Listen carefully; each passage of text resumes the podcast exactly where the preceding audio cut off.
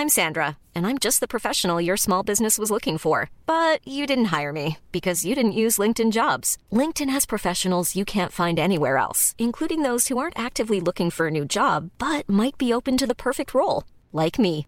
In a given month, over 70% of LinkedIn users don't visit other leading job sites. So if you're not looking on LinkedIn, you'll miss out on great candidates like Sandra. Start hiring professionals like a professional. Post your free job on linkedin.com/people today.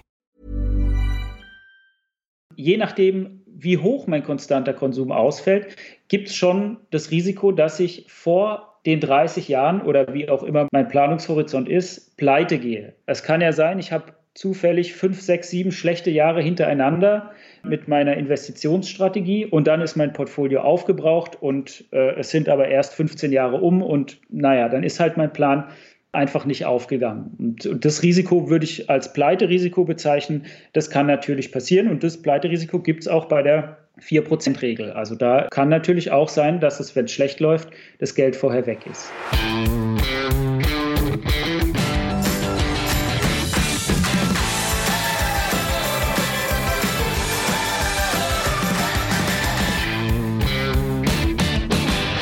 Hallo und herzlich willkommen zu einer neuen Interviewfolge des Finanzrocker Podcasts. Mein Name ist Daniel Kort und ich muss gestehen, es ist mir noch nie so schwer gefallen, eine neue Podcast-Folge zu veröffentlichen. Angesichts der furchtbaren Situation in der Ukraine, der bleiernden Unsicherheit, was da noch alles kommen mag, und ständig neuen schlechten Nachrichten aus allen möglichen Bereichen, steht das Thema Finanzen doch ziemlich weit hinten. Jeder von uns kämpft mit persönlichen Ängsten und Sorgen und hofft, dass der Angriffskrieg so schnell wie möglich wieder vorbei ist. Aber selbst wenn er wieder vorbei ist, stehen wir vor einer komplett neuen Situation. Außer der finanziellen oder auch persönlichen Unterstützung der geflüchteten Menschen aus der Ukraine können wir leider keinen großen Einfluss nehmen. Aber wenigstens das können wir machen. Eine aktuelle Folge zur Situation an den Börsen ist nach einem Tag schon wieder veraltet und es ist nahezu unmöglich, in die Zukunft zu schauen. Deswegen macht so eine Episode zum jetzigen Zeitpunkt gar keinen Sinn. Auf der anderen Seite sollten wir jetzt nicht den Kopf in den Sand stecken und uns nur noch mit den Kriegsgedanken beschäftigen. Ich persönlich bin sehr dankbar, wenn ich mich mal mit anderen Themen beschäftigen kann und auch Podcasts hören kann, die das Thema nicht behandeln. Und genau deswegen veröffentliche ich auch diese Podcast-Folge. Ich hoffe, dass du dann für 60 Minuten auf etwas andere Gedanken kommst, denn das Interview haben wir vor dem Kriegsausbruch aufgenommen und wir sprechen auch nicht darüber. Ich habe heute Professor Dr. Philipp Schreiber zu Gast. Er ist Professor für Investition und Finanzierung an der Hochschule Essling. Seine Forschungsschwerpunkte sind der Renteneintritt und Entsparstrategien im Alter und gemeinsam mit Professor Dr. Martin Weber von der Universität Mannheim hat er einen Forschungsband zu diesem Thema geschrieben. Wir sprechen in der kommenden Stunde über die Fragen, die ich mir als Anleger stellen sollte, welche Entsparstrategien es gibt und wo die Fallstrecke liegen. Bevor wir aber zum Interview gehen, wird dir diese Folge präsentiert vom brandneuen ETF-Guide von Extra ETF. Du bist auf der Suche nach einem grundlegenden Guide für deine Geldanlage mit ETFs? Dann habe ich genau das Richtige für dich. Beim ETF-Guide benötigst du kein Vorwissen und lernst in nur 60 Minuten, was du wissen musst, um mit ETFs durchzustarten. Ich habe ja schon einiges zum Thema ETFs gelesen und hier wurde Theorie und Praxis sehr gut miteinander kombiniert. Der ETF-Guide ist leicht verständlich und fundiert. Du erfährst im ETF-Guide unter anderem, was die besten ETFs für deine Sparpläne sind, wie du die optimale Aktienquote für dein Depot findest, wo du kostenfreie Depots und ETF-Sparpläne erhältst, wie du dein Depot kinderleicht analysieren und optimieren kannst und vieles mehr. Das perfekte Starter-Kit mit 120 Seiten geballter Finanzpower für alle, die 2022 richtig loslegen wollen. Für nur 8 Euro ist der ETF-Guide ab sofort erhältlich. Wenn du mehr darüber erfahren möchtest, dann geh einfach auf finanzrocker.net slash ETF-Guide. Dort kannst du dir den ETF-Guide bestellen. Alle Infos findest du auch in den Shownotes und im Blogartikel. Und damit gehen wir jetzt ab zum Interview. Meine Leitung geht heute nach Baden-Württemberg zu Professor Dr. Philipp Schreiber. Er ist Professor für das Fachgebiet Investition und Finanzierung an der Hochschule Esslingen und wir wollen heute über seine Forschungsschwerpunkte Renteneintritt und Entsparstrategien im Alter sprechen. Bevor wir das machen, aber erstmal herzlich willkommen im Finanzrocker Podcast, Herr Schreiber. Vielen Dank, freue mich sehr, dass ich hier sein kann. Ja, mich freut es auch sehr, dass Sie gleich zugesagt haben. Ich habe ja eben schon gesagt, Sie sind Professor für BWL mit den Schwerpunkten Investition und Finanzierung. Was kann ich mir denn unter diesen Schwerpunkten vorstellen? Geht es da tatsächlich um das Investieren an sich oder ist das übergeordnet? Da geht es tatsächlich um ganz konkret das Investieren an sich. Also man kann generell sagen, dass diese beiden Themengebiete, Investition und Finanzierung, eher mit einem Blick auf die Unternehmen gerichtet sind. Also im Englischen würde man klassischerweise dazu Corporate Finance sagen. Mhm. Das heißt also bei der Investitionsfrage, was mache ich mit meinem Kapital? Was mache ich, um es vielleicht auch zu vermehren? Und bei der Finanzierungsfrage, woher kommt mein Kapital eigentlich? Und ähm, in der Lehre schauen wir uns da so Sachen an. Ja, als Firma lohnt sich zum Beispiel die Investition in eine neue Produktionsstätte, in eine neue Software, Produktionsroboter. Und auf der Finanzierungsseite dann, wie kann ich mich eigentlich finanzieren? Also sowas wie Kreditfinanzierung, Anleihen über Aktien oder auch moderne Sachen wie ähm, ICOs. Mhm. Also im Endeffekt die Passivseite der Bilanz dann bei der Finanzierungsfrage. Mhm. Ich habe ja auch verschiedene Professoren und Professorinnen schon zu Gast gehabt und da war auch immer die Frage, ob denn die Studierenden dann auch investieren. Wie ist es denn bei Ihnen? Wie nehmen Sie das denn wahr? Also es ist ganz interessant. Es hat sich in den letzten Jahren schon deutlich verändert. Also ich habe das Gefühl, dass die Studierenden mit viel mehr Vorkenntnissen und viel mehr Spezialwissen, gerade was den Aktienmarkt angeht, hm. in die Vorlesung kommen. Und das merkt man dann auch an der Interaktion. Also da, da gibt es dann oft die Frage, ja, Herr Schreiber, was würden Sie denn für eine Aktie empfehlen oder was halten Sie denn von der oder der Aktie oder was ist denn gerade mit GameStop los? Also man merkt, die, die Leute sind da wirklich interessiert an dem Thema und befassen sich offensichtlich auch privat viel stärker damit, als das früher noch der Fall war. Mhm. Das geht natürlich einher auch mit den ganzen Neobrokern, die jetzt auf den Markt gekommen sind, die ja natürlich die Zielgruppe junge Menschen haben. Und äh, das hat dann tatsächlich auch was bewirkt. Ich glaube schon, also ähm, zumindest jetzt bei den jungen Leuten, die ich so kennenlerne, das sind natürlich Leute, die BWL studieren. Das heißt, mhm. die haben schon ein gewisses Interesse an wirtschaftlichen äh, Themen, aber dort merkt man das auf jeden Fall. Was, was ganz interessant ist, dass ähm, das Wissen, das die Leute haben, schon, ich sag mal, nicht am Anfang anfängt, sondern die wissen schon mehr, als man erwarten würde. Aber Teile vom Anfang, wie zum Beispiel, was ist eigentlich eine Aktie? Da sind die dann doch oft überrascht, wenn man denen erklärt, naja, eine Aktie ist halt ein Anteil am Unternehmen hm. und wenn dir ein Teil vom Unternehmen gehört, gehört dir ein Teil vom Gewinn. Und dann frage ich immer, wie kriege ich eigentlich meinen Gewinn ausgezahlt. Und wenn die dann merken, ach ja, das ist die Dividende, mehr ist es eigentlich nicht, nur mein fairer Anteil am Gewinn, sind die immer ganz überrascht. Und auf der anderen Seite wissen sie aber schon, was Momentum-Strategie ist, Smart Beta und so weiter. Da kennen sie sich dann schon mehr aus. Okay. Sie waren ja vorher im Behavioral Finance Team von der Universität Mannheim gemeinsam mit Professor Martin Weber und auch mit Professorin Christine Laudenbach, die ich ja auch schon zweimal im Podcast zu Gast hatte. Haben Sie denn heute noch mit dem Thema Anlegerpsychologie zu tun? Ja, auf jeden Fall. Also ich habe mir zum einen auch die Podcasts nochmal angehört von Christine und Martin Weber, einfach damit ich nicht genau das Gleiche erzähle wie die beiden. ja. Und klar, mit Anlegerpsychologie befasse ich mich noch in der Forschung. Behavioral Finance ist weiterhin mein Forschungsgebiet. Wir haben auch gerade jetzt Anfang des Jahres also mit wir meine ich Christoph Merkel, der ist Professor in Dänemark, und ich äh, neues Papier veröffentlicht. Da geht es gerade um die psychologischen Aspekte bei der Renteneintrittsentscheidung. Das ist dann vielleicht nicht zwingend nur die Frage nach Psychologie im Sinne von äh, An Anlagestrategien, aber eben grob gefasst ist es ja auch ein Finanzthema. Wann gehe ich in Rente? Wie finanziere ich meinen Ruhestand? Und äh, da haben wir uns psychologische Aspekte dann im, im Detail auch nochmal angeschaut. Mhm. Und wie kam es dazu, dass Sie sich mit dem Thema beschäftigt haben? Weil das ist ja eigentlich auch eher eine Nische.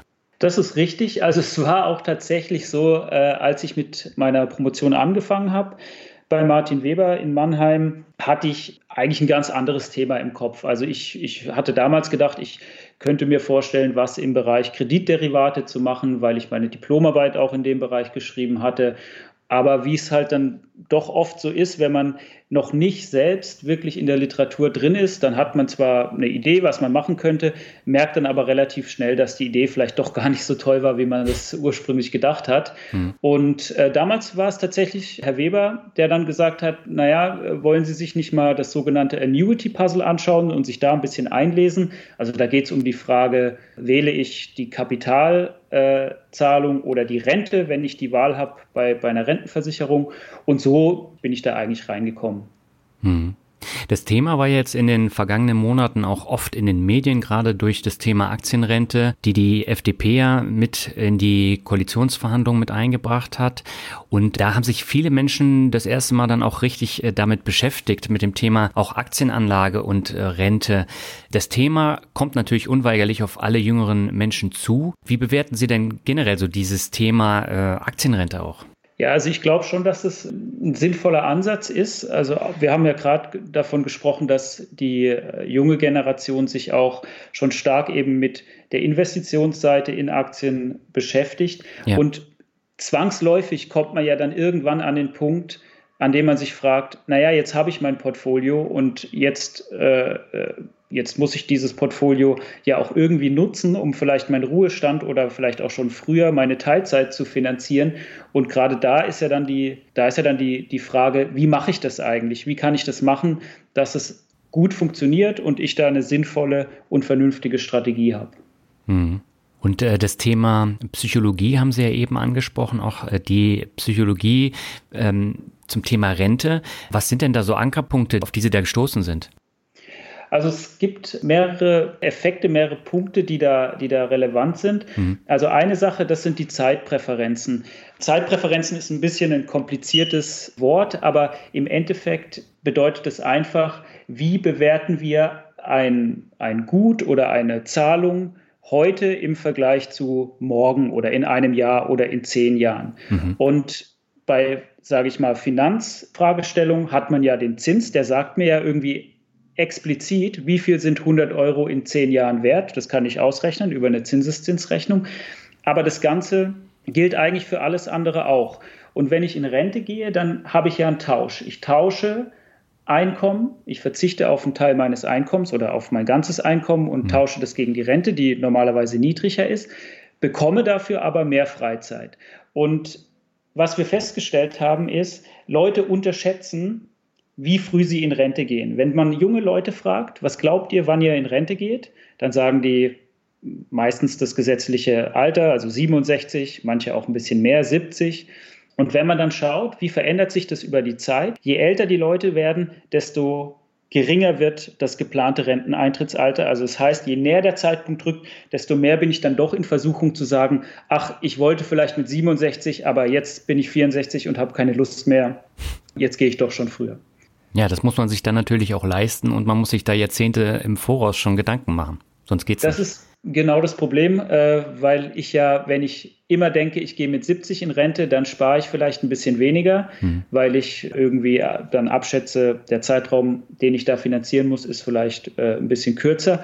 Und dann kann es natürlich sein, dass ich zu wenig gespart habe. Hinzu kommt dann noch ein zweiter interessanter Aspekt, dass im Schnitt die, die Menschen ihre eigene Lebenserwartung um circa sieben Jahre unterschätzen. Also das heißt, wenn man Leute fragt, was, was glaubt ihr, wie alt werdet ihr ungefähr, hm. dann rechnet man den Durchschnitt aus und dann kann man das ja mit der Sterbetafel vergleichen und dann kommt eine Zahl raus, die im Schnitt sieben Jahre geringer ist als die tatsächliche Lebenserwartung. Und das hat ja dann auch nochmal einen Einfluss darauf, dass ich vielleicht auf der einen Seite ein bisschen zu wenig gespart habe, weil ich dachte, ich arbeite länger. Hm. Und auf der anderen Seite habe ich auch noch unterschätzt, wie lange ich eigentlich lebe, wenn ich dann mal in Rente bin.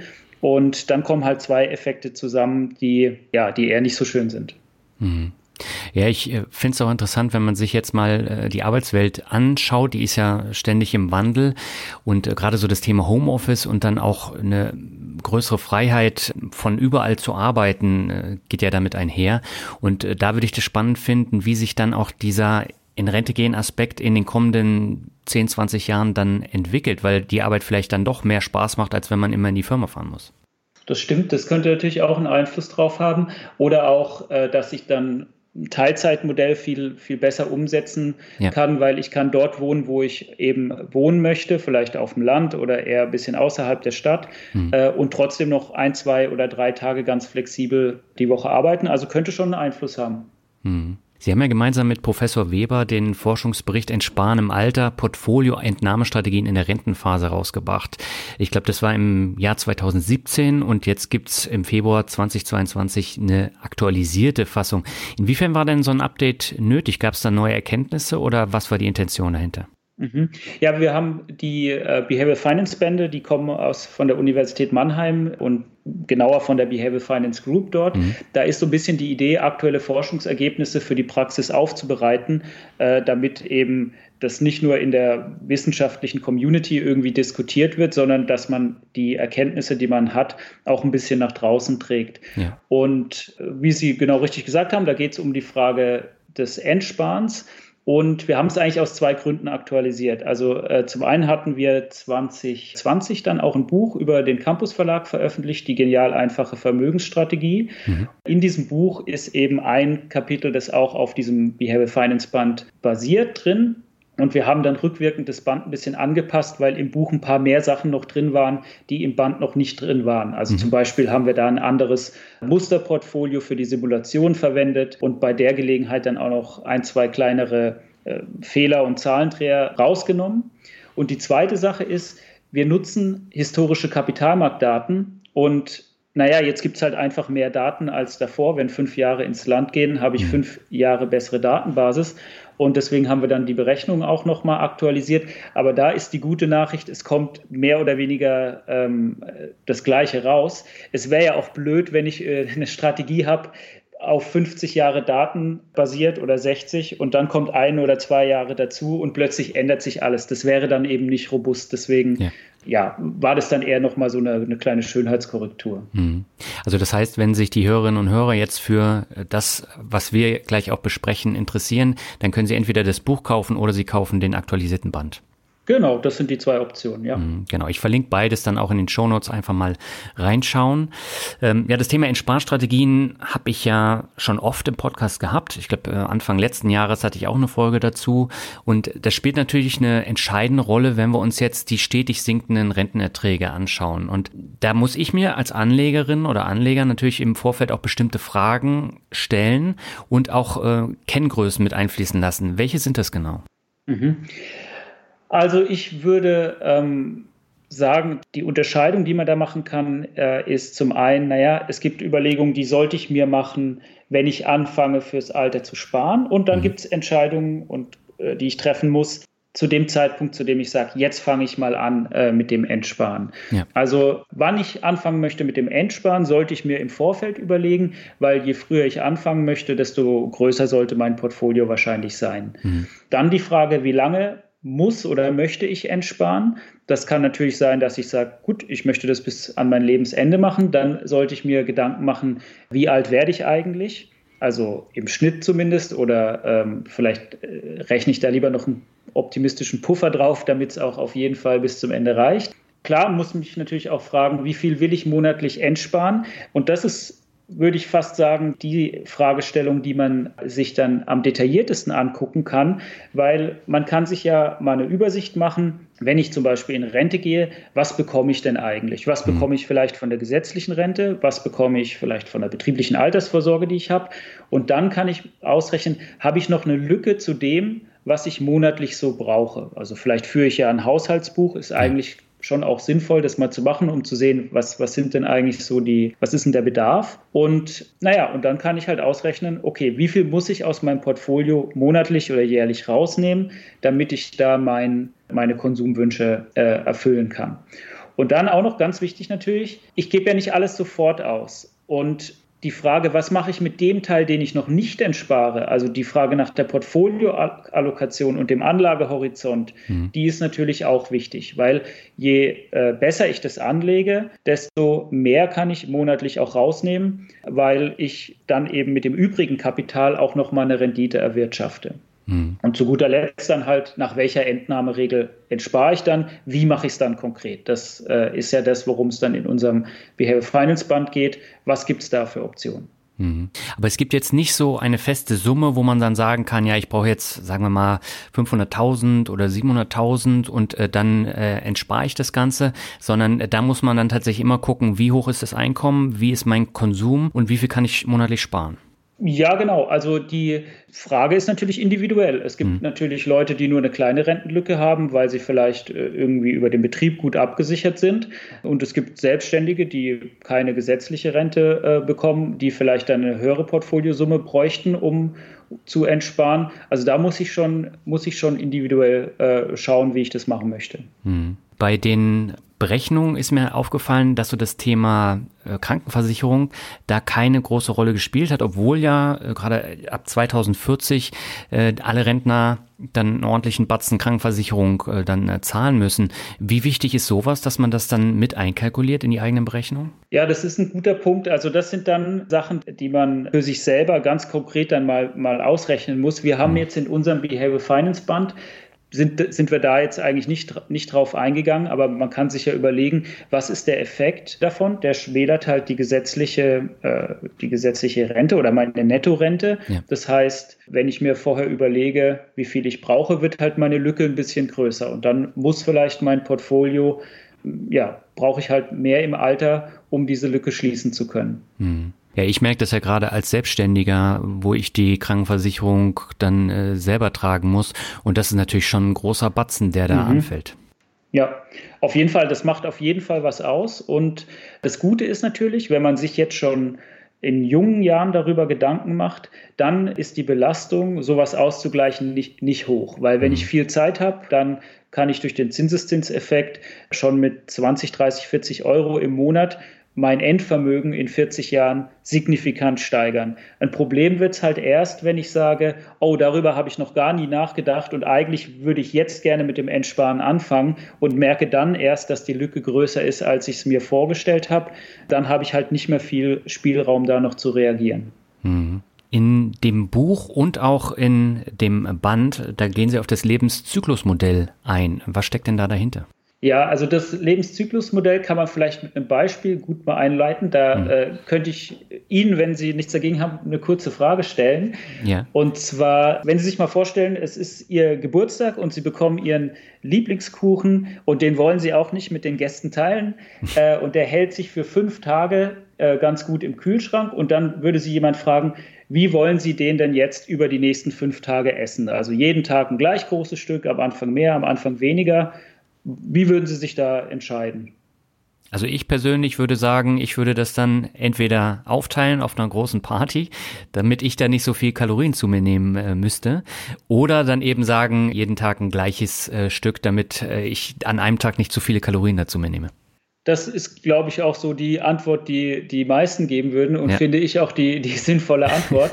ähm, und das Lebenszyklusmodell ist eigentlich genau das. Äh, nur halt geht es hier nicht um einen Zeitraum von fünf Tagen, sondern um das gesamte Leben und äh, nicht um die Verteilung eines Kuchens, sondern um die Verteilung des gesamten Lebenseinkommens. Wie gebe ich das denn über mein gesamtes Leben aus, so dass ich einen maximalen Nutzen dadurch habe? Mhm. Und interessanterweise, also in dem Modell, wenn man das berechnet äh, mit ein paar Annahmen, also die wichtigste Annahme ist eigentlich da drin, dass äh, der oder die Entscheiderin ähm, risikoavers ist. Das bedeutet, man findet mehr Geld besser als weniger Geld, aber man hat einen abnehmenden Grenznutzen. Also das heißt, jeder weitere Euro bringt mir schon was, aber nicht mehr so viel wie der davor. Oder anders gesagt, wenn ich eine Million im Lotto gewinne, freue ich mich mehr drüber, als wenn Dietmar Hopp oder Elon Musk eine Million im Lotto gewinnt. Ist ja irgendwie auch klar. Ja.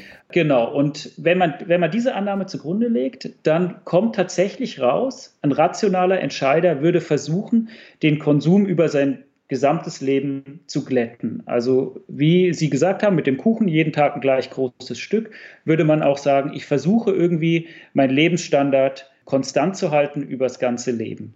Es ist ein theoretisches Modell und es kommt, wenn man das empirisch beobachtet, auch gar nicht so unbedingt raus. Also die, die, so verhalten sich äh, die meisten Menschen nicht. Aber trotzdem ist das Modell eigentlich ziemlich wichtig und interessant, weil daraus leiten sich halt viele Punkte ab, die man sich anschauen kann oder sollte, wenn man über seinen eigenen Konsum und sein eigenes Sparverhalten nachdenkt. Also sowas wie, wie viel von meinem Einkommen sollte ich eigentlich sparen? Wie sollte ich das eigentlich anlegen? Was verändert sich denn, wenn ich es mit einer größeren oder geringeren erwarteten Rendite und einem größeren, geringeren Risiko anlege, muss ich dann mehr oder weniger sparen? Also eigentlich gibt es schon Antworten und Anregungen, auf die Frage, warum mache ich das eigentlich? Warum investiere ich eigentlich? Und was ist denn mein Ziel äh, im Leben mit, mit meiner, sage ich mal, gesamten Investitionsstrategie? Mhm. Ja, und das ist eben auch ein wichtiger Punkt, dass ich mir da im Vorfeld Gedanken mache. In der Vergangenheit war es ja häufig so, dass äh, viele Menschen dann in die Bank gegangen sind und dann äh, gab es dann diese schönen äh, Versicherungsprodukte, die dann über 20, 30, 40 Jahre laufen. Und äh, das hat sich ja so ein bisschen geändert, weil junge Leute so ein bisschen vorinformiert sind. Bei alten Leuten ist mir aufgefallen, dass da trotzdem die Banken immer vor der Tür stehen und sagen, ist es nicht besser, wenn ich jetzt ein Versicherungsprodukt kaufe, wo mir eine Rente ausgezahlt wird, wo mhm. dann natürlich auch äh, horrende Kosten dahinter stehen. Wie bewerten Sie sowas?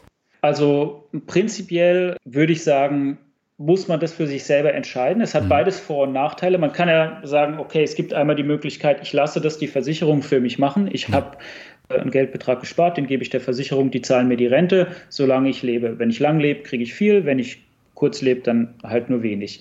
Mhm. Ähm, auf der anderen Seite kann ich selber machen. Für mich hat es drei wichtige Vorteile, wenn man es selber macht. Äh, eine Sache haben Sie schon genannt, es ist günstiger. Also die Versicherung verlangt natürlich für den Service Gebühren, Verwaltungskosten, Managementgebühren.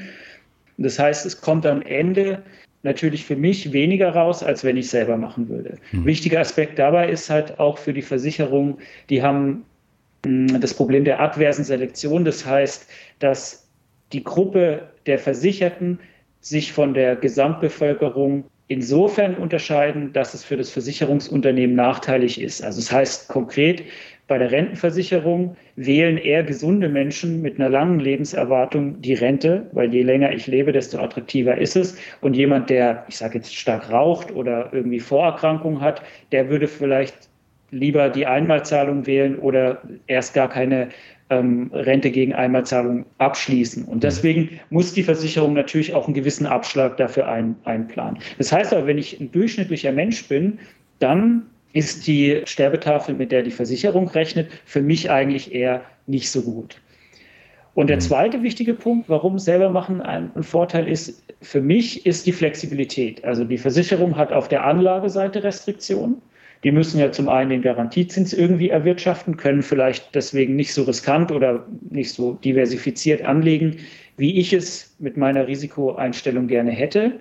Und auch der Entnahmeplan ist nicht so flexibel, wie wenn ich selber mache, weil wenn ich selber mache, kann ich sagen, naja, die ersten zehn Jahre in Rente bin ich vielleicht noch fit, da nehme ich mir mehr raus, um in Urlaub zu fahren oder irgendwelche anderen Hobbys nachzugehen und später weniger oder andersrum. Also ich habe da einfach eine Freiheit, selber zu entscheiden, wie ich dann mein erspartes Vermögen konsumiere und kriege nicht einfach nur eine fixe Rente jeden Monat von der Versicherung. Hm. Ja, der dritte Punkt noch vielleicht ganz kurz. Ja. Genau, also der dritte Punkt ist die Kontrolle. Da ist halt nochmal der große Vorteil, dass ich selber den Überblick behalte über meine Finanzen. Ich weiß, wie das Geld investiert ist. Ich weiß, wohin mein Geld geht. Ich weiß, was ich mir leisten kann. Und ich beschäftige mich damit. Und von daher sehe ich das eigentlich auch nochmal als einen guten Vorteil. Mhm. Ja, wir haben ja eben schon über Konsum und auch äh, über Anlage- und Aufnahmeentscheidungen gesprochen. Worauf sollte ich denn da achten und wie sollte ich das Ganze denn berechnen? Also, wenn ich das wirklich mal nach dem Lebenszyklusmodell machen möchte, dann mhm. ähm, ist es tatsächlich gar nicht so einfach. Man braucht dazu eigentlich ein Tabellenkalkulationsprogramm, mhm. also Google Sheets oder, oder Excel kann man da nehmen. Und man muss ein paar Annahmen treffen. Ich habe das in Vorbereitung auf den Podcast einfach mal gemacht und mal gesagt, naja, was sind denn die wichtigen Kenngrößen, die ich mir angucken muss? Ich muss mir anschauen, mein heutiges Einkommen, wie hoch ist das? Okay, das ist noch relativ einfach, das kann ich ja, äh, das sehe ich ja auf meinem Gehaltszettel. Dann wird es aber schon schwieriger, dann muss ich mir überlegen, wie entwickelt sich mein Einkommen? Also es gibt es ein Einkommenswachstum, äh, wenn ja, was nehme ich da an? Dann brauche ich einen Wert für die Inflation und einen Wert für die Rendite, die ich erziele mit meiner Kapitalanlage. Aber wenn ich die Punkte habe, dann kriege ich das eigentlich ganz gut hin. Äh, wir können ja mal reinschauen, was da so rauskommt, je nachdem, was man annimmt. Ähm, was ich gemacht habe, ich habe gesagt, naja, jemand, der vielleicht mit 25 Jahren anfängt zu arbeiten, ist, glaube ich, heutzutage ein bisschen spät. Die, äh, die Studierenden sind alle noch mhm. äh, deutlich jünger, als, als wir es damals waren. Aber ähm, nehmen wir mal 25 und wir arbeiten 40 Jahre, äh, gehen also mit 65 in Rente und leben danach noch ähm, bis wir 95 sind. Also sind wir mal optimistisch, ja. was äh, die Lebensdauer angeht. Dann habe ich gesagt, okay, ich gucke mal nach, was ist denn das durchschnittliche Einkommen netto in Deutschland? Das hatte ich dann auf äh, mhm. Statista gefunden, 2000 Euro ungefähr. Dann habe ich 2000 Euro als Startwert genommen und gesagt, okay, wir verdienen also 24.000 im ersten Jahr und gehen mal davon aus, das Einkommen wächst so, wie es in den letzten 30 Jahren gewachsen mhm. ist, ungefähr mit 2% pro Jahr. Und die Inflation habe ich gesagt, naja, da nehme ich auch die der letzten 30 Jahre 1,8 Prozent. Und wenn ich es jetzt schaffe, mein Vermögen mit einer Rendite nach Kosten und Steuern von ungefähr 5% anzulegen. Also es ist jetzt nicht super aggressiv, aber auch nicht total konservativ. Mhm. Das ist schon nicht, nicht so einfach. Wie viel müsste ich dann eigentlich monatlich sparen, wenn ich über den gesamten Lebenszyklus meinen Konsum, also meinen realen Konsum mhm. nach Inflation konstant halten möchte? Und äh, habe ich berechnet, da kommt dann eben raus so ungefähr 20 Prozent. Das heißt also, im ersten Jahr von, mein, äh, von meinem Nettoeinkommen, von meinen 2000 Euro, müsste ich ungefähr ja, 400 Euro eben zur Seite legen und diese Sparquote aufrechterhalten, bis ich in Rente gehe äh, und das, das gesparte Geld eben immer zu 5% investieren. Dann könnte ich es schaffen, ohne zusätzliche Rente das gesamte Leben mein Konsum konstant zu halten und äh, wäre da abgesichert, bis ich 95 bin. Mhm. Aber 400 Euro ist ja schon eine Stange Geld, ne? Das ist eine Stange Geld, 20 Prozent. Also genau, das ist natürlich auch, würde ich sagen, eine Obergrenze, weil ich habe ja jetzt hier in meiner Berechnung angenommen, dass man ab dem Renteneintritt überhaupt keine Zahlungen mehr erhält. Aber so ist es ja auch nicht. Es gibt ja schon eine gesetzliche Rente oder eine betriebliche Rente. Also es das heißt, das ist schon eine, eine, stark konservative Betrachtung mit den 20 Prozent. Aber es gilt so ein bisschen als, als Obergrenze und vielleicht als Zielgröße, die man versuchen kann anzustreben. Mhm. Und ich brauche da keine Dynamik dann da reinpacken. Äh, das heißt, dass ich das dann jedes Jahr erhöhe, sondern immer diese 400 Euro, bis ich in Rente gehe. Ähm, immer diese 20 Prozent. Also mhm. die, ähm, die Annahme ist ja, dass sich das Einkommen auch ein bisschen erhöht über die Zeit. Ja. Das heißt, ich habe mit 2 Prozent gerechnet. Mein letztes Einkommen wäre dann äh, tatsächlich 54.000 Euro pro Jahr, also netto. Das mhm. bedeutet einfach, wenn ich mit 2% über 40 Jahre rechne, dann kommt halt einfach deutlich mehr raus. Und davon müsste ich halt aber auch 20% sparen. Also der, die Quote bleibt gleich, aber der absolute Betrag, der erhöht sich durch das steigende Einkommen. Mhm.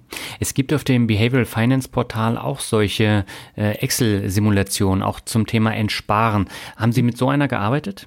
Ähm, die Excel-Simulation zum Endsparen, die hatte ich damals erstellt zu dem Behavioral Finance Band 30. Also das heißt, mhm. wer sich dieses Band kauft oder tatsächlich muss man das Band gar nicht kaufen, man kann sich die Simulation auch so runterladen. Ja. Ähm, der kann dieses Tool benutzen, um einfach mal seine eigenen persönlichen Annahmen da einzugeben und zu schauen, was da rauskommt. Ist auch immer ganz interessant, mal ein bisschen rumzuspielen äh, um ein Gefühl dafür zu bekommen, wie viel macht es eigentlich aus, wenn ich äh, zum Beispiel an der Inflation drehe oder wenn ich an der angenommenen Rendite meines Portfolios was verändere. Mhm. Was bewirkt es dann auf zum Beispiel die Sparquote oder die mögliche Entnahme, die ich dann in der Rentenphase habe? Ja, also auch den Link zu dem Entspar-Tool werde ich dann in die Shownotes und in den Blogartikel packen, einfach da mal vorbeischauen. Wir haben jetzt auch schon so ein bisschen die Lebenserwartung angeschnitten. Das ist ja ein Faktor, den ich eigentlich gar nicht beeinflussen kann. Natürlich, ich kann mich gesund ernähren, kann viel mhm. Sport machen, aber äh, generell ist das ja auch bei jedem anders. Und wie kann ich denn diese Variable irgendwie berechnen? Mhm. Das ist natürlich schwierig. Also wir haben in unserem Modell einfach eine fixe Lebenserwartung von noch 30 Jahren nach Renteneintritt angenommen, um das Ganze mhm. zu vereinfachen. Ich könnte auch ein stochastisches Modell rechnen. Also da müsste ich mir dann vom Statistischen Bundesamt die Sterbetafeln runterladen und dann die Überlebenswahrscheinlichkeiten für die einzelnen Altersjahre angucken. Dadurch wird aber äh, alles deutlich komplexer und dann ist es keine Forschung für die Praxis mehr, dann ist es halt ein wirklich sehr komplexes Modell und ich glaube, es würde auch fürs Verständnis gar nicht so viel bringen. Ähm, genau, deswegen haben wir 30 Jahre einfach mal als fix angenommen, was, glaube ich, optimistisch ist und dadurch halt konservativ. Also die meisten äh, leider werden nicht noch 30 Jahre, äh, wenn man sich jetzt die aktuellen Sterbetafeln anguckt, äh, nach Renteneintritt finanzieren müssen. Genau, so haben wir das gemacht. Was da ganz interessant ist, also ich habe äh, das für mich selber auch mal berechnet, weil Sie gesagt haben, ich kann das nur bedingt beeinflussen. Es mhm. gibt so ein, von den, ich glaube, von den Versicherern ist es rausgegeben, ähm, ein Rechner, wie alt werde ich.de. Da kann man einfach seine eigenen ähm, seinen Lebensstil ein bisschen eingeben und auch seine äh, Vorerkrankungen in der Familie. Und dann kriegt man eben seine statistische Lebenserwartung. Das finde ich eigentlich ganz cool, weil man sieht, manche Aspekte haben doch einen wirklich starken Einfluss. Also wenn ich jetzt zum Beispiel klicke, ich rauche 20 Zigaretten am Tag, mhm. dann sehe ich direkt, wie meine Lebenserwartung um sechs, sieben Jahre runtergeht. Und wenn ich mehr Sport mache, geht sie halt hoch. Also da kann man schon, glaube ich, noch ein bisschen was auch äh, optimieren, wenn man sich das mal anschaut. Okay. Sie haben das Thema Entnahmestrategien eingangs schon angesprochen. Es gibt ja so die 4%-Regel, die ist ja immer sehr gängig, wenn es um das Thema Entsparen geht. Welche gibt es denn noch darüber hinaus und, und wie funktioniert dieses Prinzip? Mhm. Okay, da müssen wir uns, glaube ich, ähm, erstmal mit zwei äh, allgemeinen Kategorien beim Entsparen befassen. Die 4%-Regel gehört zu der Kategorie konstanter Konsum. Also die 4%-Regel, ich kann sie nochmal kurz erklären für diejenigen, die es vielleicht noch nicht kennen, die besagt einfach, ich kann im ersten Jahr, in dem ich anfange mit dem Entsparen, 4% aus meinem Portfolio rausnehmen und äh, dann jedes Jahr weiter diese 4%, aber inflationsadjustiert konsumieren und dann sollte das Ganze 30 Jahre lang halten. Jetzt merkt man ja aber schon, 4% ist ja mehr als ein Dreißigstel. Das heißt, das funktioniert nur, wenn das Geld, das ich noch nicht ausgegeben habe, sich dann auch vermehrt. Und die Regel geht zurück auf äh, einen Herrn Bengen, der hat, glaube ich, vor ungefähr 30 Jahren dazu mal ein Paper veröffentlicht und hat halt gesagt, naja, wenn sich der Kapitalmarkt in Zukunft so entwickelt, wie er sich in der Vergangenheit entwickelt hat, dann kommt man mit der 4%-Regel gut hin. Aber das ist schon ja, eine grobe Regel und einfach so ein äh, bisschen eine, eine, Daumenregel, die man nehmen kann. Mhm. Genau, und deswegen gehört diese Regel zu dem Ansatz konstanter Konsum, weil ich nehme halt jedes Jahr 4% inflationsadjustiert raus, mein Konsum bleibt gleich. Was auch das Lebenszyklusmodell sagen würde, so würde man es machen. Und die andere Kategorie an Entnahmestrategien, die sind dynamisch und zwar in Hinsicht auf den Konsum. Also das heißt, ich würde dort nicht jedes Jahr das gleiche rausnehmen, sondern immer schauen, wie hat sich denn mein Portfolio entwickelt und die Entnahme dann ein bisschen anpassen. Das sind so die, die zwei groben Kategorien, die man, die man aufteilen kann. Und wenn wir in die erste mal reingehen, konstanter Konsum, dann kann man hier zwei Sachen machen. Ich würde sagen, die einfachste Sache ist, wenn man sich überlegt, okay, ich will meinen Konsum 30 Jahre finanzieren, ich nehme mein Vermögen, teile es durch 30 und dann weiß ich, okay, ich kann jedes Jahr ein Dreißigstel ausgeben, dann ist das Vermögen nach 30 Jahren mit Sicherheit weg, mhm. äh, wenn ich es zu 0% auf der Bank oder von mir aus im Tresor liegen habe. Da würde man aber natürlich sagen, naja, so sinnvoll scheint mir diese Strategie nicht zu sein. Du kannst ja das Kapital, was du äh, nicht ausgibst, zumindest mal risikofrei anlegen. Und vielleicht gibt es da irgendwann wieder ein, zwei, drei Prozent für. Okay, das wäre also die Strategie konstanter Konsum mit risikofreier Anlage. Und der Vorteil hier ist natürlich ganz klar, ich weiß genau, dass das funktionieren wird. Ich habe kein Risiko und ich weiß auch mit Sicherheit, nach den 30 Jahren ist mein Vermögen verbraucht. Also ich werde nicht ein ungeplantes großes Erbe hinterlassen, wenn ich 30 Jahre lang lebe, sondern ich habe meinen Lebensstandard insofern optimiert, dass ich alles Geld, was ich ausgeben wollte, auch wirklich ausgegeben habe. Der Nachteil ist halt, wenn ich es risikofrei anlege, wissen wir ja, dann verzichte ich halt auf Risikoprämie und die Rendite fällt ein bisschen kleiner aus, als sie sein könnte. Deutlich dann, kleiner, oder? Ja, deutlich kleiner. Also im Moment deutlich kleiner, ja. Genau, und das wäre dann die, die, zweite Strategie, also konstanter Konsum, aber riskante Anlage. Und da fällt halt auch die 4%-Regel rein, dass man sagt, okay, ich nehme jedes Jahr dasselbe raus und mein Portfolio bleibt riskant investiert und ich kann dadurch mein Lebensstandard und mein Konsum steigern. Der Nachteil hier ist halt, je nachdem, wie hoch mein konstanter Konsum ausfällt, gibt es schon das Risiko, dass ich vor den 30 Jahren oder wie auch immer mein Anlagehorizont ist, mein Planungshorizont ist, pleite gehe. Es kann ja sein, ich habe zufällig fünf, sechs, sieben schlechte Jahre hintereinander mit meiner Investitionsstrategie und dann ist mein Portfolio aufgebraucht und äh, es sind aber erst 15 Jahre um und naja, dann ist halt mein Plan einfach nicht aufgegangen. Und, und das Risiko würde ich als Pleiterisiko bezeichnen. Das kann natürlich passieren und das Pleiterisiko gibt es auch bei der 4%-Regel. Also da äh, kann natürlich auch sein, dass es, wenn es schlecht läuft, das Geld vorher weg ist. Und die zweite Sache, die da sogar noch wahrscheinlicher ist, dass mein Endvermögen höher ist als null. Weil, hm. wenn wir uns mal überlegen, der Kapitalmarkt, also der DAX zum Beispiel, über die letzten 50 Jahre hat ungefähr pro Jahr 8% Rendite gemacht. Wenn es so weitergeht und ich entnehme jedes Jahr 4% oder auch 5%, dann wächst ja mein Portfolio. Dann nehme ich ja weniger raus, als ähm, Rendite reinkommt. Und dann nach den 30 Jahren äh, habe ich plötzlich mehr als am Anfang. Und dann ärgere ich mich natürlich auch, wenn ich zurückblicke, weil ich denke, ach Mist, ich hätte ja ein viel luxuriöses, auf einem höheren Lebensstandard befindliches Leben führen können, die ja. letzten 30 Jahre, wenn ich das äh, gewusst hätte. Also das ist so das Risiko, ungeplantes Erbe vielleicht. Mhm.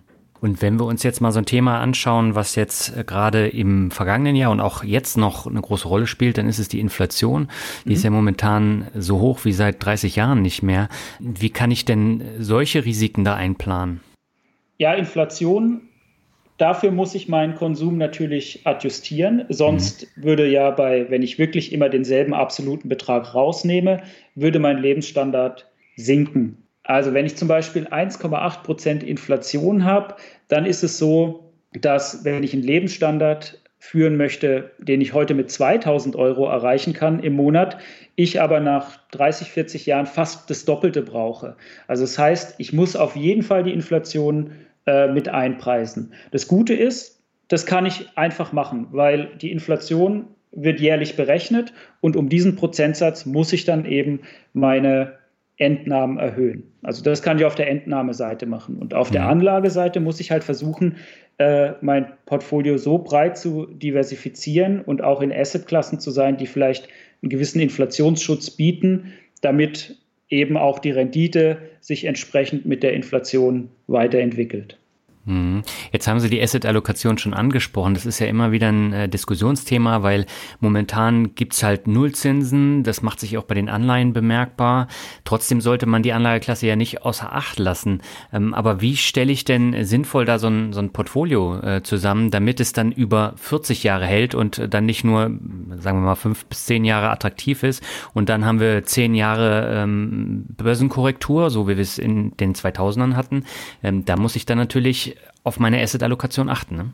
Das stimmt, also man muss den Anlagehorizont auf jeden Fall im Blick haben. Wir haben jetzt in unserem Papier hier mit einem Portfolio gerechnet, das aus 60 Prozent Aktien und 40 Prozent Anleihen besteht, einfach weil ähm, man sagt, das hat über die letzten 50, 60 Jahre äh, gut funktioniert und das ist eine Aufteilungsregel, die zum einen die Diversifikation erhöht, also das heißt das Risiko senkt, ohne jetzt die erwartete Rendite zu senken. Und ja, zum, zum anderen, weil, weil wir ja auch ähm, basierend auf dem äh, Papier von Herrn Weber mit noch zwei anderen Kollegen, auf dem auch der Arero-Fonds ähm, basiert, dieses Papier haben wir auch als, als Grundlage für die Asset Allocation genommen. Aber jetzt der wichtige Punkt ist natürlich schon, wenn ich sage, mein Anlagehorizont ist zu Beginn der Rentenphase 30 Jahre.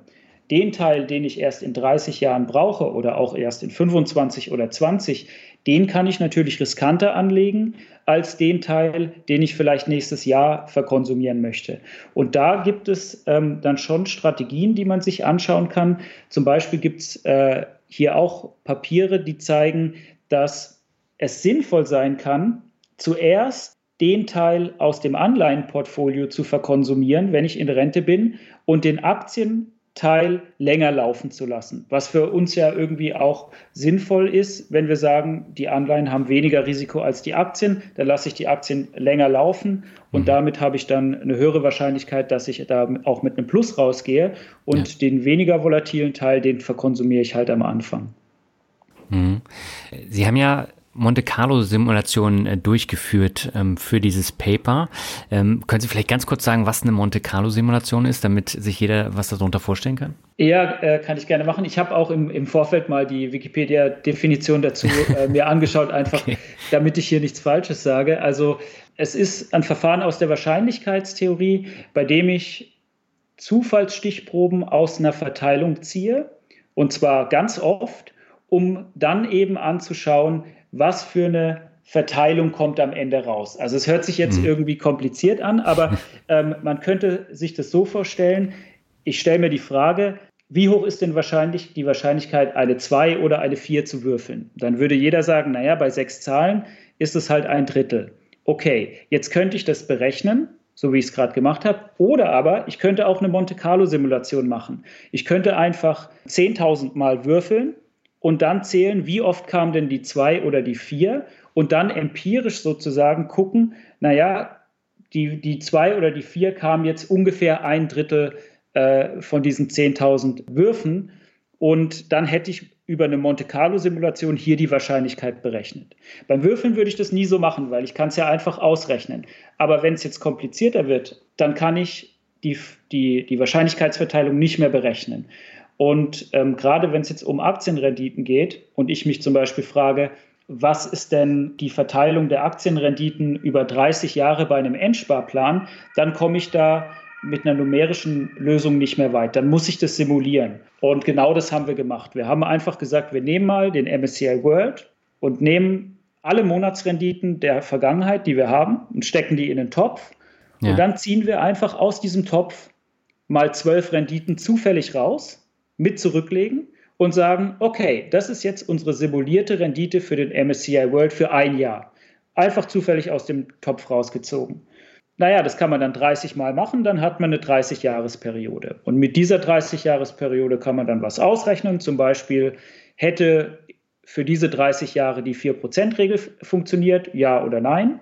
Und dann macht man das Ganze 10.000 Mal und kann dann schauen, in wie viel dieser 10.000 Fällen hätte denn die 4%-Regel funktioniert und wie oft wäre ich aber pleite gegangen, wenn ich diese Regel angewandt hätte. Und das ist so die Basis dieser Simulation. Hm. Und was kam dabei dann raus? Wie oft wäre ich pleite gegangen?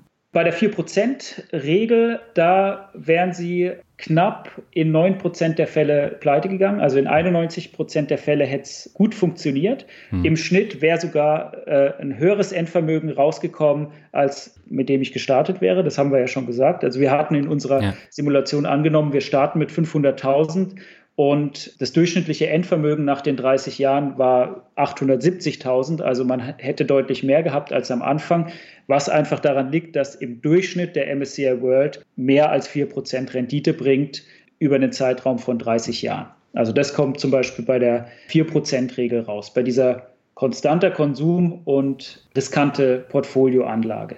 Und da kann man sich jetzt halt überlegen als Entscheider, der jetzt überlegt, wie er das macht, gehe ich dieses Risiko ein? Man kann das sich noch ein bisschen genauer angucken. Die meisten Pleitefälle passieren dann tatsächlich am Ende dieser 30-Jahres-Periode. Also wir haben auch gesagt, wenn ich jetzt nach 28 Jahren pleite bin, dann zählt es trotzdem als Pleite. Also nur die Fälle, wo ich wirklich nach 30 Jahren ähm, äh, noch was übrig habe oder gerade null habe, zählen als Nicht-Pleite. Dann kann mhm. man sich halt überlegen, gehe ich das Risiko ein? Und wenn ich sage nein, dann mache ich vielleicht die 3,5% Regel und nehme halt ein bisschen weniger raus, weil dann geht die Pleitewahrscheinlichkeit natürlich äh, deutlich runter. Ähm, genau. Oder ich sage, ich will mehr Konsum haben und ich mache irgendwie die 6% Regel. Ich nehme mehr raus, dann habe ich halt eine hohe Pleitewahrscheinlichkeit. Aber wenn es gut geht, hatte ich halt schöne 30 Jahre. Ja, aber also ich finde 91 Prozent ja schon sehr hoch. Gab es denn Unterschiede jetzt zwischen einem breit diversifizierten Aktienteil, wie jetzt dem All Country World Index oder dem MSCI World und einem DAX? Das haben Sie ja auch gemessen, ne? Genau, das haben wir auch angeguckt, weil wir gesagt haben, äh, es müsste ja, wenn man einfach mal drüber nachdenkt, so sein, wenn mein Portfolio breiter gestreut ist, dann sollten extreme Renditen unwahrscheinlicher werden und damit halt auch extrem negative Renditen und dadurch sollte die Pleitewahrscheinlichkeit geringer sein. Und mhm. äh, tatsächlich ist es so, dass die Pleitewahrscheinlichkeit, wenn man jetzt den DAX nutzt und nicht den MSCI äh, All Country äh, World Index, dann erhöht sich bei jeder Regel, bei jedem Entnahmeplan das Risiko. Also sei es das Pleiterisiko oder beim dynamischen Konsum, da haben wir noch nicht drüber gesprochen, da gibt es auch Risiken, die erhöhen sich halt äh, dann ebenfalls. Also bei der 4%-Regel zum Beispiel beim DAX ist die Pleitewahrscheinlichkeit nicht 9%, sondern 30%. Also wirklich deutlich, deutlich höher. Hm. Dynamischer Konsum heißt, wenn ich jetzt zum Beispiel auf Weltreise gehe für ein Jahr und dann den Konsum deutlich erhöhe, dann muss ich das auch anders rechnen, richtig? Genau, genau. Dynamischer Konsum haben wir so definiert, dass wir sagen, wir gucken am Ende eines Jahres, wie hat sich mein Portfolio entwickelt, also lief es gut oder lief es schlecht und wir passen dann einfach dementsprechend die Entnahme an. Also das heißt, die letzten zwei Jahre zum Beispiel lief der Aktienmarkt ja sehr gut. Da würde man dann sagen, okay, jetzt kann ich mehr rausnehmen, jetzt kann ich eine Weltreise machen, jetzt kann ich mir vielleicht ein Auto kaufen. In Zeiten um die 2000, wo es schlecht lief, da würde ich dann mein Entnahme ein bisschen reduzieren und sagen, okay, dieses Jahr kann ich mir nicht so viel leisten, weil ich passe meinen Konsum immer der Rendite des Aktienmarkts an. Und da habe ich den Vorteil, dass ich nicht pleite gehen kann, weil ich ja immer im Vorfeld schon auf die Aktienmarktentwicklung reagiere. Ich habe aber den Nachteil, dass ich eben nicht mehr, wie wir jetzt im Lebenszyklusmodell gefunden haben, einen konstanten Konsum haben, sondern mein Konsum schwankt halt. Also da kann es passieren. Ich habe in, in ein Viertel der Fälle kann ich 3000 Euro im Monat ausgeben mit einem Portfoliostart von 500.000, aber in ein Viertel der Fälle kann ich auch nur 1100 rausnehmen. Also es kommt halt dann ein bisschen drauf an, ob ich bereit bin, meinen Lebensstandard an die Entwicklung des Aktienmarkts anzupassen. Ja, das ist natürlich ein ganz wesentlicher Aspekt und ich habe eben auch noch die, die Rente, aber die wird ja sukzessive kleiner, wenn man den Voraussagen Glauben schenken darf. Die wird kleiner, genau, mhm. und von daher wird wahrscheinlich die Fragestellung, wie ich denn am Ende mit meinem Portfolio umgehe, auch immer wichtiger. Klar, die, die einfachste, die, sage ich mal, einfachste Option ist immer das Geld einer Versicherung zu geben, aber da kommt halt dann noch, da habe ich keine Schwankung und auch mhm. kein Pleiterisiko, außer das Risiko, dass die Versicherung pleite gehen würde. Aber das ist sehr gering, würde ich sagen. Ähm, aber ich habe halt dafür einen geringeren Lebensstandard, als wenn ich es selber machen würde. Mhm. Ja, und ich habe höhere Kosten. Genau, dadurch der geringere Lebensstandard durch die, durch die höheren Kosten. Hm. Ja, jetzt habe ich mir natürlich die Frage gestellt, äh, auch als ich dann äh, die Ergebnisse gelesen habe, wie Sie denn anlegen. Legen Sie denn auf Basis von den Berechnungen auch an oder äh, gehen Sie ganz anders vor?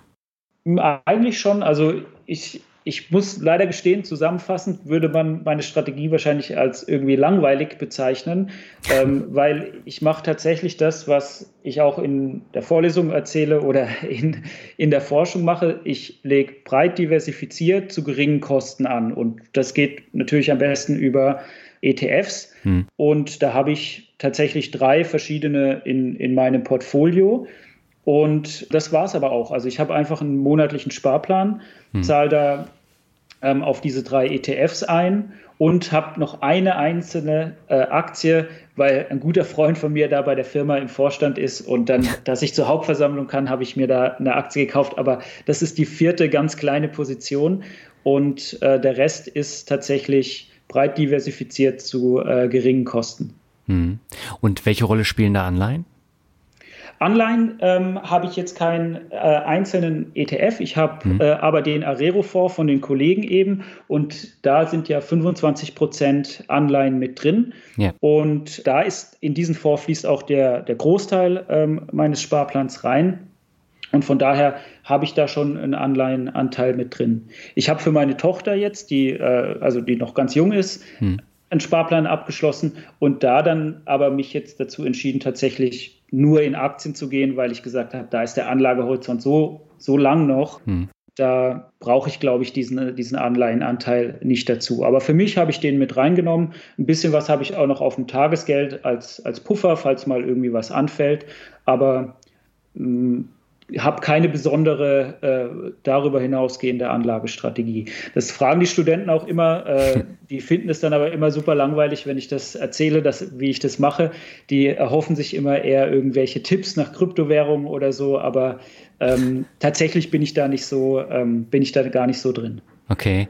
Und äh, jetzt wird mich nochmal interessieren, äh, Sie haben ja eben den All Country World Index äh, schon angesprochen. Dort sind Schwellenländer Aktien ja drin vertreten mit einem geringeren Anteil. Wie wichtig ist denn so der Emerging Markets Anteil für Sie? Spielt der eine Rolle oder ist der über den Acqui besser abbildbar? Also ich glaube schon, dass der ein bisschen untergewichtet ist in vielen dieser ganz breiten ETFs ja. und ähm, dass es schon sinnvoll sein kann, da sich noch was dazu zu kaufen. Also das kann man ja auch wieder kostengünstig über einen äh, Emerging Markets ETF machen. Aber man muss natürlich schon wissen, die erwartete Rendite ist da höher, aber das Risiko ist halt auch ein bisschen höher. Da ist halt die Frage mit der eigenen Risikopräferenz, aber zur Diversifikation finde ich das schon sinnvoll, das äh, noch zusätzlich mit reinzunehmen. Super. Ja, dann sind wir schon am Ende vom regulären Interview. Ich würde zum Ende gerne nochmal das obligatorische Word Shuffle mit Ihnen machen und ich habe mir ein paar Begriffe überlegt und beginnen möchte ich mit einem Begriff, der in dem Podcast eine große Rolle spielt und ich bin immer wieder äh, daran interessiert, wie Wissenschaftler dazu stehen. Das ist nämlich finanzielle Freiheit. Finanzielle Freiheit ähm, bedeutet für mich jetzt eigentlich erstmal, dass ich mir nicht täglich Gedanken über meine äh, finanzielle Situation machen muss. Und ich glaube, da ist man als äh, Hochschulprofessor in einer ziemlich privilegierten Lage, weil man ja verbeamtet ist, eine gute Aussicht hat, was die Pension angeht und auch das äh, Gehalt sehr sicher und, und völlig in Ordnung ist. Äh, von daher ist es für mich was Wichtiges. Es hat auch eine Rolle gespielt bei der Entscheidung, die Praxis zu verlassen und an die Hochschule zu gehen. Also dieser Sicherheitsaspekt. Dafür auch ähm, vielleicht einen kleinen Abschlag in der Höhe des Gehalts in, in Kauf zu nehmen. Aber so wie sich das jetzt für mich anfühlt, fühlt sich das eigentlich genau an wie äh, finanzielle Freiheit. Okay. Äh, die Entsparstrategien haben natürlich am Ende auch damit was zu tun. Die haben was damit zu tun, weil ich hm. dadurch ja äh, würde ich sagen, für mich selber die Sicherheit haben kann, naja, wenn ich mein Portfolioziel erreicht habe, ab dann weiß ich, für die nächsten 20, 30 Jahre, was auch immer der Planungshorizont ist, bin ich finanziell abgesichert. Und dann kann mir eigentlich nicht mehr viel passieren. Hm. Dann kommen wir zum nächsten Begriff, das ist meine alte Heimat, äh, und zwar Mannheim. Ah, Mannheim. Ich äh, wohne aktuell noch in Mannheim, obwohl ich äh, in Esslingen arbeite, was dem ähm, dem Corona-Hochschulmodus geschuldet ist, dass wir mhm. bisher eigentlich alles äh, online gemacht haben. Mannheim weint man ja zweimal, wenn man kommt und wenn man geht. und äh, wir sind jetzt eben gerade dran zu überlegen, ob wir gehen. Und wir merken auch, dass es gar nicht so, so einfach ist, wenn man äh, hier lang gewohnt hat, sich von der Stadt zu verabschieden. Mhm. Ja, das habe ich auch gemerkt. Also mir ist es schwer gefallen, wobei äh, meine richtige Heimat ist natürlich noch ein äh, Stückchen schöner als Mannheim dann die richtige Heimat ist? Lübeck. Lübeck, ah, ja, genau. sehr schön, ja. Ja. Und ähm, Sie haben den Begriff, der als nächstes kommt, eben schon erwähnt, das ist nämlich Corona. Corona, ja, mh, hm, Corona ist, äh, hatte einen starken Einfluss auf äh, die Art, wie ich und auch alle anderen Bekannten und Freunde äh, gearbeitet haben in den, letzten, in den letzten zwei Jahren. Ich muss sagen, durch die äh, Situation, die persönliche Situation mit einem äh, frisch geborenen Baby, hat man die Einschnitte gar nicht so stark gemerkt, ähm, weil die finanzielle Seite eben nicht betroffen war durch den Hochschuljob und die andere Seite, also die Unternehmungen, die Reisen, die wären durch das kleine Baby sowieso eingeschränkt gewesen. Mhm. Ähm, von daher hatten wir, glaube ich, sogar Glück im Unglück, und, und hatten da jetzt gar nicht so starke Auswirkungen äh, durch, durch Corona gespürt.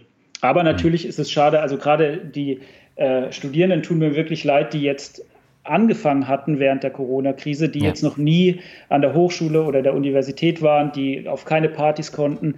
Das ist ja alles auch ein großer Teil des Studiums, der, der mit dazugehört. Und wenn der wegfällt, es ist wahrscheinlich sogar der interessantere Teil oder der Teil, der mehr Spaß macht, dann ist es schon, ähm, ja, ist es schon hart für die Leute. Ja, also ich glaube, die jungen Leute haben extrem unter der Pandemie gelitten. Das merkt man aber ja. dann auch erst hinterher, ne, wenn man äh, zwei Jahre äh, der Jugend dann praktisch verloren hat. Ja, ja, ich stelle mir das auch schwierig vor, wenn ich äh, irgendwie motiviert bin. Ich bewerbe mich an der Uni oder Hochschule in einer anderen mhm. Stadt und will da hinziehen und anfangen.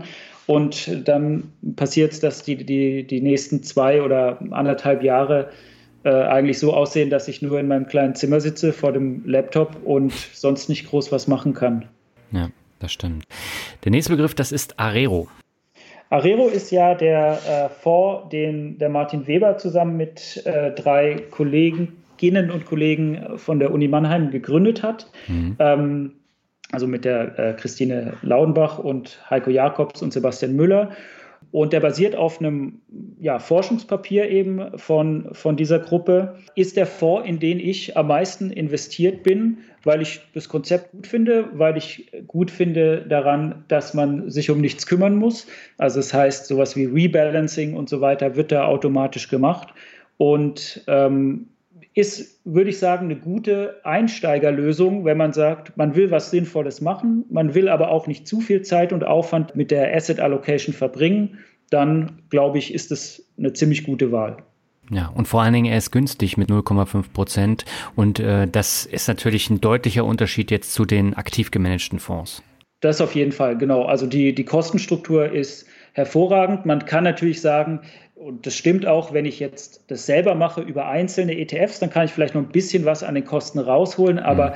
das ist dann trotzdem mit sehr viel Aufwand verbunden und von daher finde ich die Kombination aus Kosten und dem, was der Fonds bietet, auch wirklich unschlagbar. Mhm. Und äh, neben Anleihen sind ja auch noch Rohstoffe enthalten und das ist ja auch etwas, was man als äh, zusätzliche Asset-Klasse gut ins Portfolio aufnehmen kann. Ja, was halt nochmal zur Diversifikation beiträgt genau. und äh, das Risiko nochmal ein bisschen mindert.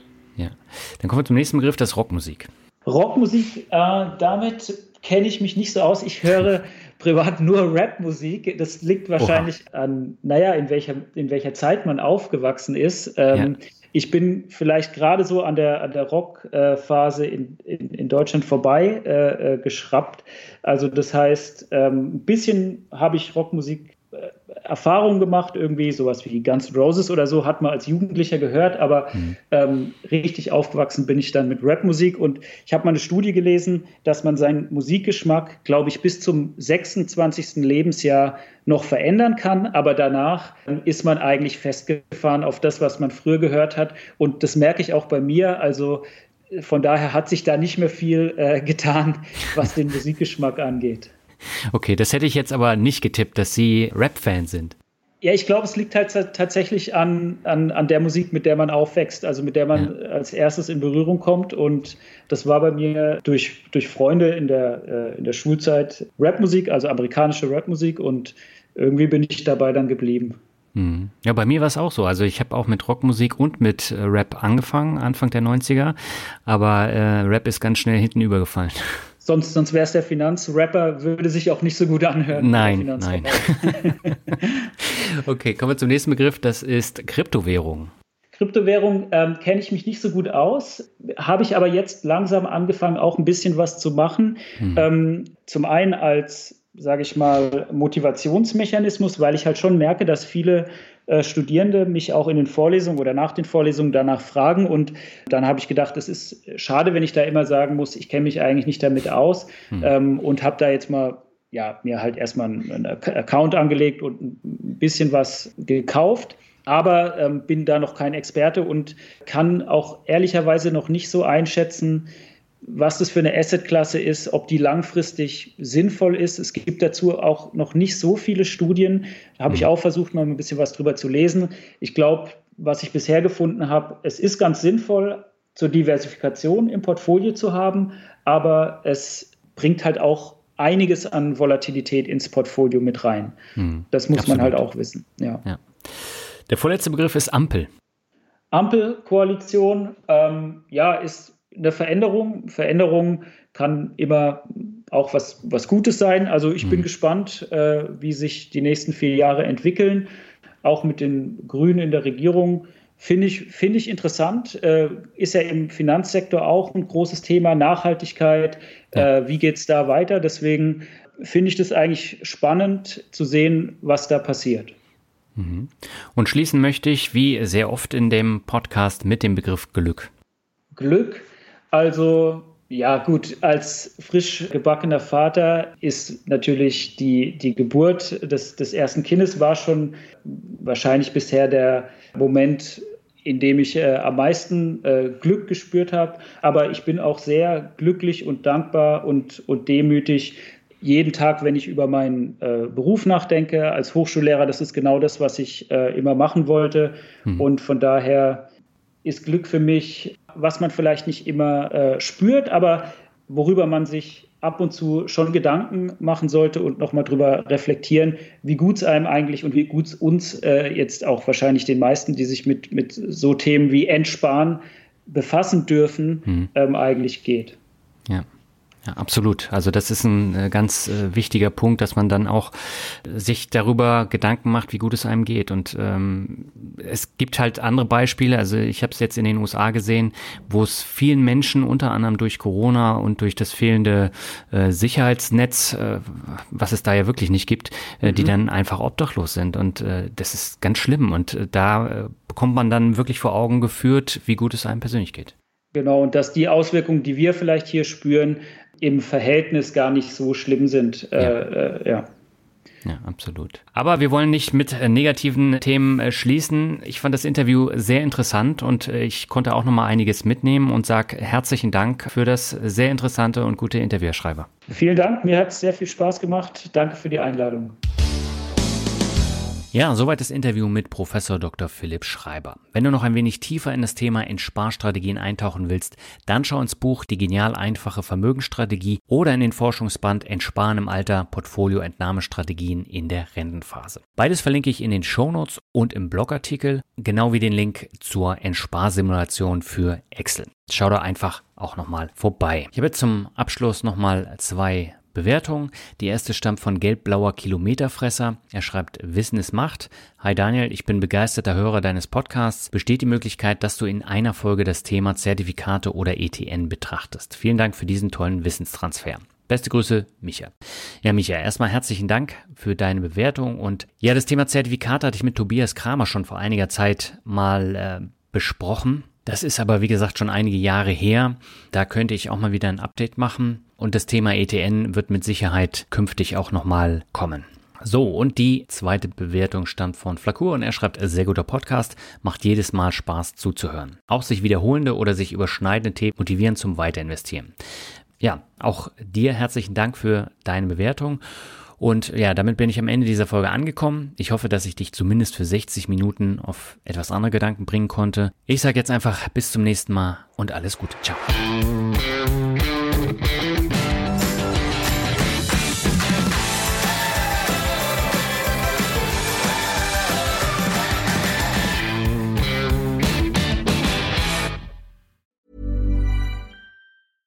Hey, it's Paige DeSorbo from Giggly Squad. High quality fashion without the price tag. Say hello to Quince. I'm snagging high-end essentials like cozy cashmere sweaters, sleek leather jackets, fine jewelry, and so much more. With Quince being 50 to 80% less than similar brands. And they partner with factories that prioritize safe, ethical, and responsible manufacturing. I love that. Luxury quality within reach. Go to quince.com slash style to get free shipping and 365 day returns on your next order. Quince.com slash style.